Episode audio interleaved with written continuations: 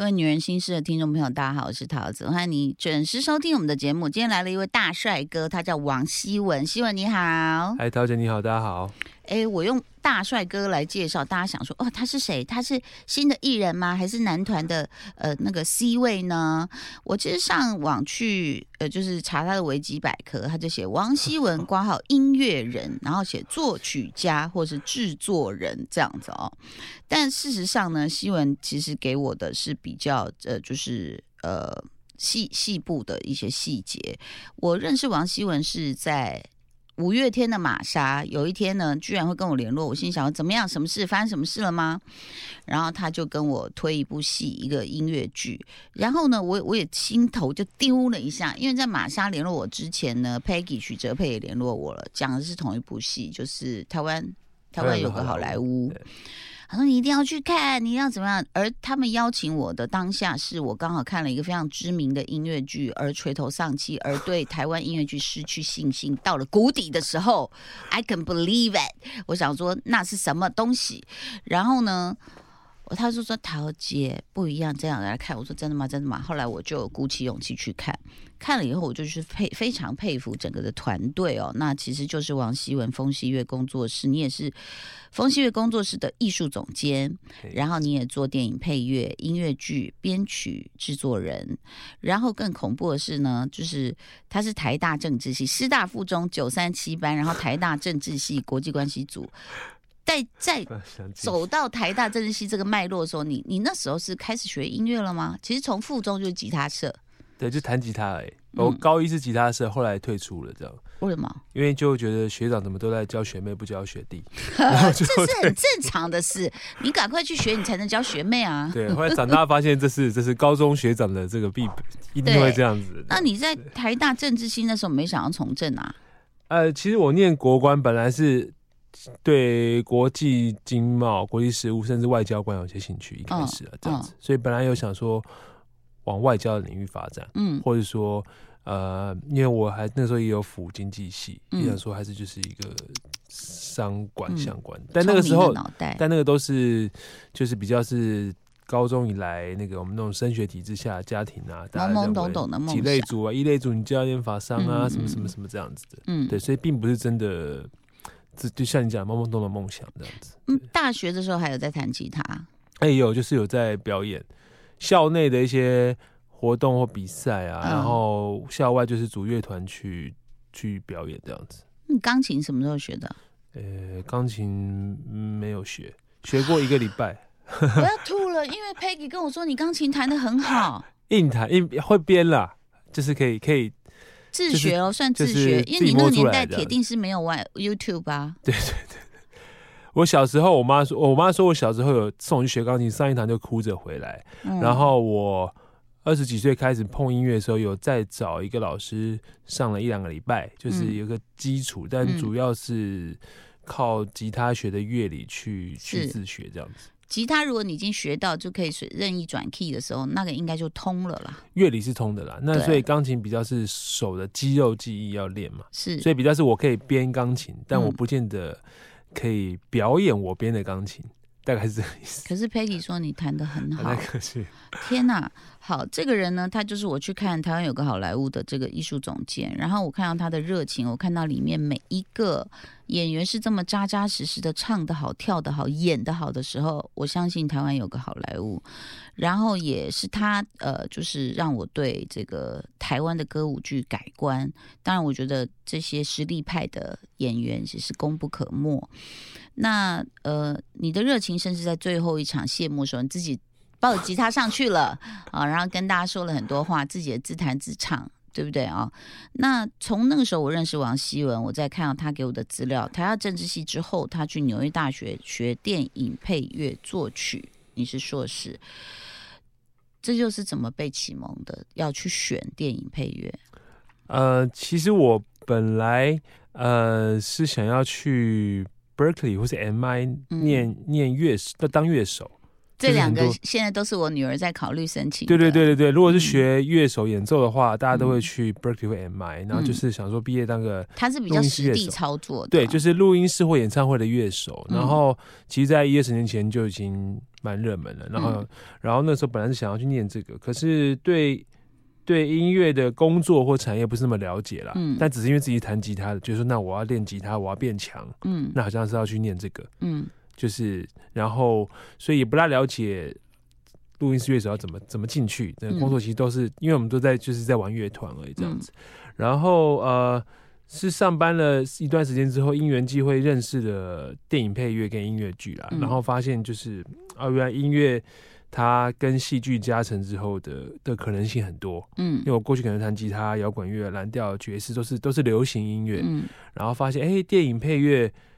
好像也不只是那种铁达尼啊，好，不只是管弦乐，因为过去也都是透过这样方式认识电影配乐的。但发现，哎，其实电影配乐有很多可能，嗯，也有摇滚乐电影配乐，也有也有 R&B 的。然后就觉得，哎，音乐跟戏剧的能量跟感动，那时候就被被被影响到、渲染到这样子。你看现在多少大学好会用 keyboard 给我在那边弹那种很很悲怆的哀乐，然后大家就开始喊出 啊，爱台湾呐，就是音乐的渲染力，对不对哦？对，那是哪一部？你有没有哪一部音乐剧是你看了以后，你真的就是觉得说好，我要走这条路，启蒙也好，或者是是人生选择的转捩点？其实电影配乐跟音乐剧各有一个作品，算是算是影响我，就很像是初恋女友的概念这样。对，电影配乐其实是《刺激一九九五》哦，对，然后他的配乐家叫 Thomas Newman，嗯，Thomas Newman 是好莱坞很资深的配乐家，但是他他从来没有得过奥斯卡，但他入围超多次，然后他的他也是也是就是可能从九零年代开始，已经三十年都是全部都是他的作品，很多经典作品。七七一九九我看了很多遍呢。对，我不好意思，我都没有注意到配乐。你可不可以告诉我们，他配乐是哪一段？什么什么样的配乐感动到你？他的配乐应该是说，这个整个片对我来说，整个片的听觉就是 Morgan Freeman 的独白，跟 Thomas Newman 的配乐。嗯，而那个配乐其实它是无形的塑造了一个监狱的监狱的氛围，可是又暗示的好像。Andy Dufresne 其实是无罪的，嗯，是有蹊跷，嗯，他那很奇怪的表情，是用什么乐器让你感觉到这么多情节？呃，其实他的就是 Thomas Newman，他用他的钢琴跟合成器用的很棒。然后如果有一幕，你不知道你们印象有一幕，他们在屋顶上出公差，然后喝啤酒，嗯，就是他帮那个典狱长啊，典那个那个狱卒处理什么税务，然后他就给他们喝啤酒，嗯，那一幕突然出现了。阳光，他们第一次在户外的场景，然后那个时候他带出了很悠扬的弦乐跟双簧管那一幕，我人生至今印象非常深刻，我每一个细节都会背。然后他等于说他用他用音乐来处理监狱中的氛围，这团疑云跟他们象征向往自由的的这个理想，然后一直到最后他们两个人离开了，然后在大树下看到信，然后相见。其实那整个是一个很缜密的。音乐上的布局。是。对，如果因为因为其实我在在教课时候有分析过这个内容，其实它这整个是一个，那音乐本身就是一个很完整的剧本，嗯，对，然后也因为其实他音乐处理的很好，所以其实我们除非是那种研究配乐的宅男，否则我们看片的时候反而不会被意识到，因为他就是处理的太，他让你完全沉浸在服帖，沉浸在那个那个电影里面，对对，所以。那对我来说，那是一个很大的震撼跟影响。包括我自己有时候觉得，现在编一些弦乐都有被他们身边的东西影响，这样子。嗯对，电影你看呢？我觉得像我们这种俗人呢，可能就会觉得说电影好好看，好好看，剧情很好，演员很好。然后我们的耳朵可能没有细到可以去听到音乐。其实像你刚刚讲的，它的铺陈、它的暗示，然后起承转合。呃，如果除非它是很明显，或者是我们一般大部分的人就是注意主题曲、插曲。当然，当然。那最近不好意思，我要。举一个比较浅显的例子呢，叫做《下课上球儿》，它其实是非常热血的，在讲日本甲子园的一部戏，而且它是真人真实改编，就是一个训到爆，永远棒球社只有一个人在挥棒的一个烂烂校烂球队，嗯大家也不读书啊，以后就要去打鱼啊，干嘛的？然后就就突然就出现了一个热血爷爷，说我孙子投的很好，我要把这块那个田铲了，我拿甲子园的沙。然后也来了个热血教师，然后那慢慢慢慢的组成，他每次就是那个弦乐，只要讲一句很感动的话，那老师很感动，他就噔噔噔噔噔噔，然后我们就啊，就眼泪就飙出来了。所以你就知道说，其实音乐它一直。呃，就像现在有些人睡觉什么，他用什么轻脉轮的音乐、白噪音的音乐，其实它确实是影响着你的五感。是，就算我们说不出来，不像你那么专业，你可以去分析，但是我们都被感动着。对，那音乐剧是哪一个？你被启蒙？音乐剧是一个叫做《The Last Five Years》的，嗯，他他在去年有来台湾演出。哦，它是什么样的剧情？他其实是在讲一对夫妻，然后他们呃。离婚了，分手了，然后他们五年的婚姻，嗯，然后故事开始于，呃，就是现在，嗯，第一首歌是男生非常痛苦，嗯，然后第二首歌就跳了，跳到女生的观点，嗯，啊，他们相识的那一天，嗯，所以等于是两个人从不同的时间轴，嗯。然后中间有相会，嗯，然后所以一开始男生很悲伤，故事的结尾男生很快乐，因为他回到那一天，女生则是相反，嗯，然后他透过这样的时间轴跟男女观点来讲这对婚姻不同的嗯。面向，然后拼凑出整个全貌，这样，嗯，对他其实是很特别，他就两个演员，嗯，那但是我觉得他那个时候影响我的是他的曲风啊，其实是呃有蓝调、爵士、rock and roll，嗯，然后。嗯，民民俗古典就混了很多元素，嗯，也也打开了我对音乐剧的想象。因为过往可能电影配就铁达尼，嗯。音乐剧就是歌剧魅影、悲惨世界，嗯，然后发现哎，这里面曲风怎么那么多语汇是我弹吉他玩乐团会会理解，就我听得懂那些东西，也有有蓝调啊、爵士啊，摇滚说哎，然后的乐器是弦乐跟吉他，嗯，哎，弦乐可以这样用，然后就发现哎，就又也是一样，就是发现哎，世界蛮大的，就是我原来发现百老汇有。好多也是很多剧种。哦，Broadway 也很好看，外百老汇对，所以我等于就是说那个时候，呃，对电影配乐跟音乐剧的认识都打脱了原本可能高中音乐课本中的描述，嗯，不再只是呃好莱坞管弦乐或者是嗯猫啊歌剧魅影啊，然后发现很多不同的题材的戏剧跟不同曲风的音乐的。的可能性，然后发现这个世界很很大，很很有趣。你这么专心在听配乐，有有还有办法专注在剧情或表演 现在比较难，但 但是休闲的时候，有时候看一些现在追剧什么，还是会还是会还是会很享受。只是说多半还是会听一下。嗯，但如果真的完全哎，我也失去了注意配乐的存在，表示那个电影也是真的。很吸引人，很专注这样子。但是因为我听过老一辈的哦，就是在讲电影哦，而且是大师级的人物，还听过那种论调，就是说，我觉得电影不应该有配乐啊，它就是应该让影像什么什么。然后我就想说，Oh my god，对，就是嗯，因为我觉得这其实电影是一种综合艺术啦。当然，每个人会有每个自己的意见，但是确实他们可能会认为音乐是比较推波助澜。然后他可能不要那么浓重的情绪，但是可能也是他本身的音乐素养不够，他不知道有很多的表现方式的可能。这样，我觉得这也跟台湾的电影发展脉络有关，包括新电影时期的的特色、写实啊，音乐教育不足啊都有。对，因为其实我们早年的电影配乐很多也都是，即使是配乐也都是呃 copy 一些国外的，嗯，然后六七年代很多都是比较少。经营原创配乐这一块，这样对，even 是国际大导演，他可能都是听了一首南美洲的歌，他觉得很受感动，所以他就把它拿来直接对对对对对对。那当然，我觉得不是说每个电影都要很多配乐，嗯。可是如果当你知道配乐也是你影像说故事的一个环节的时候，其实它会开启很多可能性。是，对。那如果整理一下你二零二三年的作品，大概有哪些？你的音乐剧？二零二三年就是我们剧团有推出呃一个电影《怪胎》改编的原创的音乐剧，也是《怪胎》，然后还做了这个百老汇外百老汇的摇滚音乐剧《摇滚芭比》的中文版啊，等于说我们剧团今年都有在做原创的跟百老汇的中文化，所以我大概看了三部都是你的。啊，谢谢陶姐。然后我 就看到王希文其实是疯狂的人，他也是浪漫的人，他是非常投入的。呃，，even 摇滚芭比台上就是那个主主角其实是男生，然后他扮成女生在演出。其实，在讲东西德那时候，柏林围墙他呃就是要被拆下来之后的一些突破啊，一些呃就是改变啊，动荡啊，然后。我就因为他戴着假发嘛，最后又把假发扯下来嘛，然后现出他自己的男儿身，然后我就 看到在后方幽暗的控台上有一个戴着假发的音乐总监，就是王希文。你说我这么好笑？因为那个时候就是大家觉得说介绍团员啦，然后想说那介绍音乐总监，然后觉得对 Q 我很无聊，然后我们刚好有个沉浸式的设定是 Heavy 带他的乐团来台湾表演，嗯，然后就说那。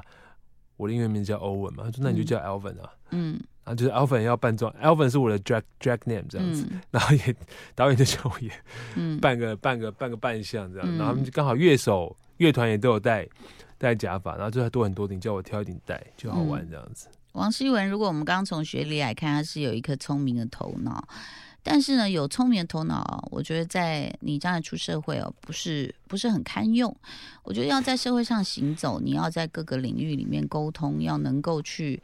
把很多人拉来一起做事哦，我觉得要有很棒的沟通协调能力，但是在沟通之余又不肯放弃自己坚持的理想，所以我觉得你这个人的特质很恐怖，就是 理性、感性你几乎都有，几乎都有的一个状况下，你就想他是理性多还是感性多？你能够处理这么多事情，我觉得理性已经是一般人的十倍以上了。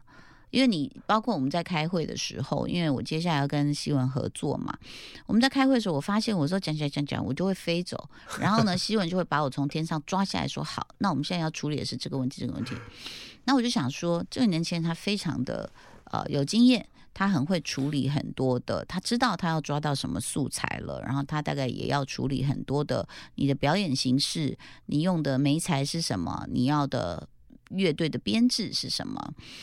但是他有一个非常感戏浪漫的一部分，那个部分呢，让他亏钱，他也要去做他的理想。我觉得这个就是你人生让我觉得很不可思议的唯一失控的部分吗？算是没有，绝对不是唯一失控了，但是很大的一个失控的。对啊，这怎么会有人浪漫成这样？你知道我买个那个，你知道虚拟货币，亏个那几几十万，我就想我说你看，我就不应该动。然后虽然他后来回来了，可是我就觉得说几十万、一百万哦、两百万，我已经差不多开始，我就觉得我要收手了。可是你之前像二零二三的财务报告，你看了吗？财务报表？对，其实其实我没有觉得那是很浪漫的行为，其实我觉得是一个很大的课程跟跟检讨了，因为因为。因为的确，因为我自己是是剧团的经营人，但是又是创作者，对，然后那个平衡超超难，超难的，对。然后呃，如果同事跟你一样理想，嗯，就完蛋了，嗯。所以我们在检讨说，提醒同事绝对不能比我还乐观，然后绝对要扮演拉住我，或者是黑脸，或者是说呃更务实那一面。然后我们也在检讨自己，我们可能对自己的作品或者市场，呃，也是充满理想。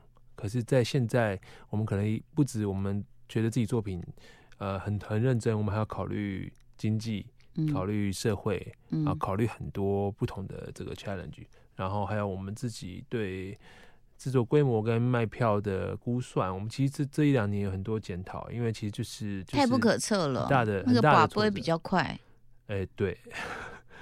这也是我就在娱乐圈行走三十几年，真的觉得有时候我们在录音室觉得一切的美好，然后一出去，嘣，没有人理你。他说：“你你没有听看看吗？”我说：“哦，还好。”然后可能别人对某些其他很速成的作品，哇，然后赞不绝口。那那个那个时候。如果我们先谈到这一题，你的心会不会受伤？因为你有这么多专业的判断跟累积，跟对于美好的追求，可是大众可能没有办法去 get 到，或甚至他们觉得，就像很多厨师说，你知道这个味道不能这样调，不能换化学，不能什么可以，他说那个比较好出的时候，你你你是怎么去度过？就是说，当你自己喜欢的，因为我我不觉得你是曲高和寡的人，嗯，我觉得你非常懂得。把美去进入大家的耳朵跟生活，而且是我在下面有 get 到，就嗯 OK，我因为我也不是曲高和寡的人，所以当你先在专业上受到这样的打击的时候，你是怎么告诉自己要再做下一步？嗯，其实陶姐讲这个我还蛮感动，也很感慨，因为谢谢你说你有意识到我们把一些美或者是东西更好的东西带给大家，那但的确。回台湾以来，也不管是电影片或音乐剧，也的确常常感受到，哎，我们在意这个事情，可是观众好像不在意这个，嗯，因为别人不做那个，也很大家都在买，嗯。然后我们做这个，大家好像没有意识到这样的投入跟价值在哪里。嗯。然后一开始但也会觉得挫败，或者说抱怨啊，或者说怨天尤人什么之类。但是现在其实反而觉得，这就是自己选择的人生啊，就是就是我就是在意这个事情，我想要挑战这个，某种程度也是我我跟我的伙伴。我们的你的伙伴抓不住你啊！你刚刚说你们要阻止我，可是因为你自己里面就有两个矛盾的灵魂啊。但因为我的伙伴跟我一样也，也认同我的一些理念跟信仰，可他们他 没有负债吧？他没有负债对负债的是你、啊。对，但就是我们选择了，或者说我我选择了这个艰困的路啊，就是没办法，因为这自己个性使然，因为我就是无法不在意某些事情。那某种程度，你回到玄学或者说这个超自然力量，这就是我们的灵魂的生命课题吧。嗯，对，我觉得这些年反而是用这种方式来看，就是那这是我的选择了。那嗯这从中背后我的成长会是什么？我该怎么样成长？可能会用这个方向来看，比较能够过得去，或者是找到找到改变的可能。这样子，风细月的作品我，呃二零二三看了那三部嘛哦，然后我就想说，哎，这其实是因为我也带我小孩去看了，我觉得很感动。然后呢，当然我觉得也可以再再找一个平衡点，就是再往更大的集合交集的地方去做，而不失你原来想坚持的那些艺术。是我觉得像怪胎其实是很不错的一个，然后那像摇滚芭比，他确实可能你说东西德，现在很多年轻人刘德华都不认识是谁，你懂我意思吗？什么东西德是跟刘德华有关吗？你懂我意思？他可能就会有一点遥远而陌生，对对但是他的呈现形式是我觉得有意思的，对对对然后也很考验呃，就是唱独角戏的那个占了大概八成都是他在唱的那个功力。对我觉得就像大家一开始看演唱会的时候，会有老一辈的人说，为什么要看演唱会？听 CD 就好啦。嗯，那他可能真的没有去现场，就是当那个歌手可以克服这么多的紧张啊，或者是他刚好生病，或者是啊、有什么状况，然后他可以越来越唱得好，然后这个歌你再听一句就少一句，然后他唱到这边他。好像感动了，他又理智的忍住啊自己的情绪，然后把这首歌完整呈现，或者是现在演唱会很会搞嘛？你看那多少视觉灯光啊什么，哇！你在现场那个心脏都不由自主跟着那个贝斯咚咚咚的时候，你就会觉得说，哦，原来是这种感觉哦，一种感动的感觉。那可能我我觉得你们还是前仆后继的在拉很多观众进进小剧场也好，进剧院也好，就是能够进来看。其实我在这边也是呼吁大家，就说其实没有那么难，因为呃，其实旋律一起来，其实王希文写的歌，我觉得都当然对歌手来说有一丢丢难唱。你很喜欢写比较，我有时候听一听，我这样嗯嗯嗯啊半音，嗯哦这样子哦，为什么他不写这样就好了？就是你还是有你的小坚持啊，在作曲里面。对，就是有一些有一些呃，想要尝试中文的旋律，中文的旋律还有什么可能这样子？嗯嗯嗯，因为可能听过国外很多有趣的东西，那觉得说，嗯哎、中文好像可以不只是呃流行乐坛我们常听到的那样的可能性这样子。你有没有台湾流行乐团的偶像？台湾流行乐团啊，呃，其实很大大象体操我就蛮喜欢的啊、老王乐队也蛮喜欢的，傻子与白痴我也蛮喜欢的，小时候的偶像，小时候的偶像。附中吉他社弹谁的歌？哇，你他来听我的演唱会，张学友、嗯嗯。黄宗岳老师编的。嗯。偶像，其实是黄宗岳啦。嗯，对，后来后来跟宗岳老师合作，觉得很很感动，就是我去看过一场那个音乐剧，是他们把李宗盛的歌啊，做成一个爱情戏，哎、是在中国演的还是在？在台湾啊，啊，是吗？你在台湾演出？有在好像那那个好像在国父纪念馆，哦，好像女的是陈洁仪，嗯哼哼，男生我不记得是我确切，我觉得因为他们有在就是 A B 场什么不一样这样子，那我就觉得哎、也是可以进入啦，但当然不，因为他那是全流行乐这样子，就好比呃，其实我一直呼吁呃听众就是说没有这么难进入哦，因为我觉得西文写的歌也很美这样子。然后再来呢，就是呃剧情，其实大家都看得懂，而且它呈现的艺术形式就不会是，比如说。比如说好了，你你你你一个电视剧要做爱哦，男主角就在那边做爱做爱，那可是你的怪怪物里面就会用一种呃。你知道他是两个人在啪啪啪，但是他当然不会是要脱衣服或什么，他就用某种形式告诉你，然后用身体的翻转不同姿不同姿势，在在一个空间里面，然后在床上这样子。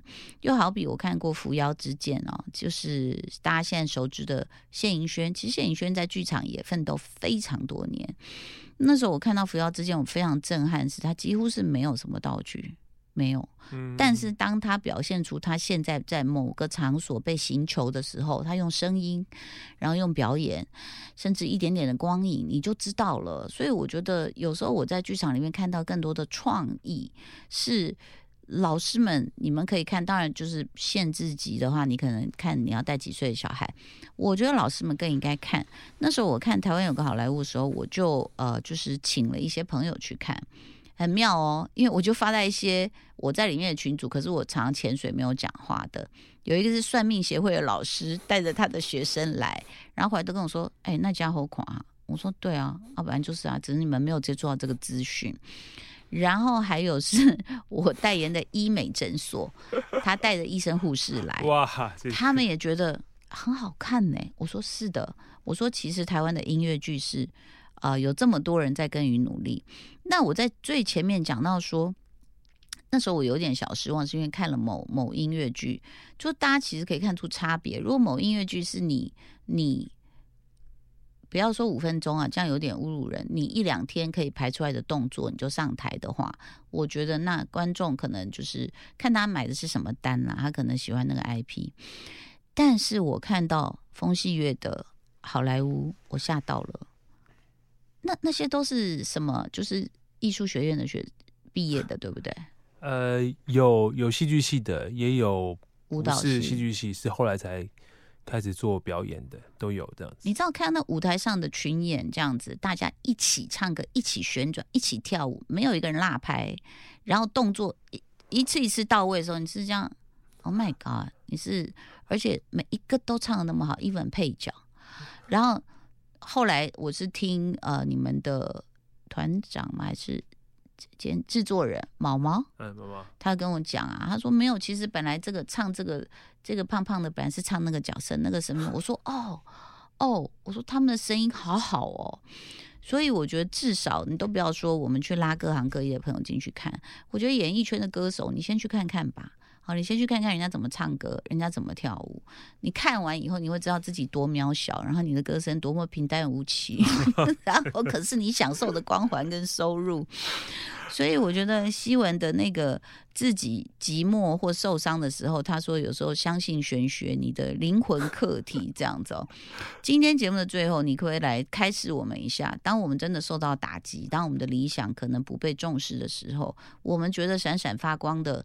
一颗钻石，人家觉得弃之如敝屣的时候，你是怎么样去面对 你所爱的事物，而且坚持？呃，刚刚刚陶九讲到，就保不会啊，我是 求助，但我自己会，我自己呃听喜欢的乐团，嗯，或喜欢的作品，或是看偶像的纪录片，或者是传记，嗯，或者书，对我来说。是很大的鼓舞，这样子。比如说，有时候我看一些 Beatles 的影片，嗯，或者是看什么呃 a n i m a Morricone，就是新天堂乐园的配乐家，哦，看他的纪录片啊，或者其实看这些呃，我我觉得崇拜的 Legend Legend 的的一些过去，嗯，他们的事迹，他们的谈话，嗯，我觉得是我。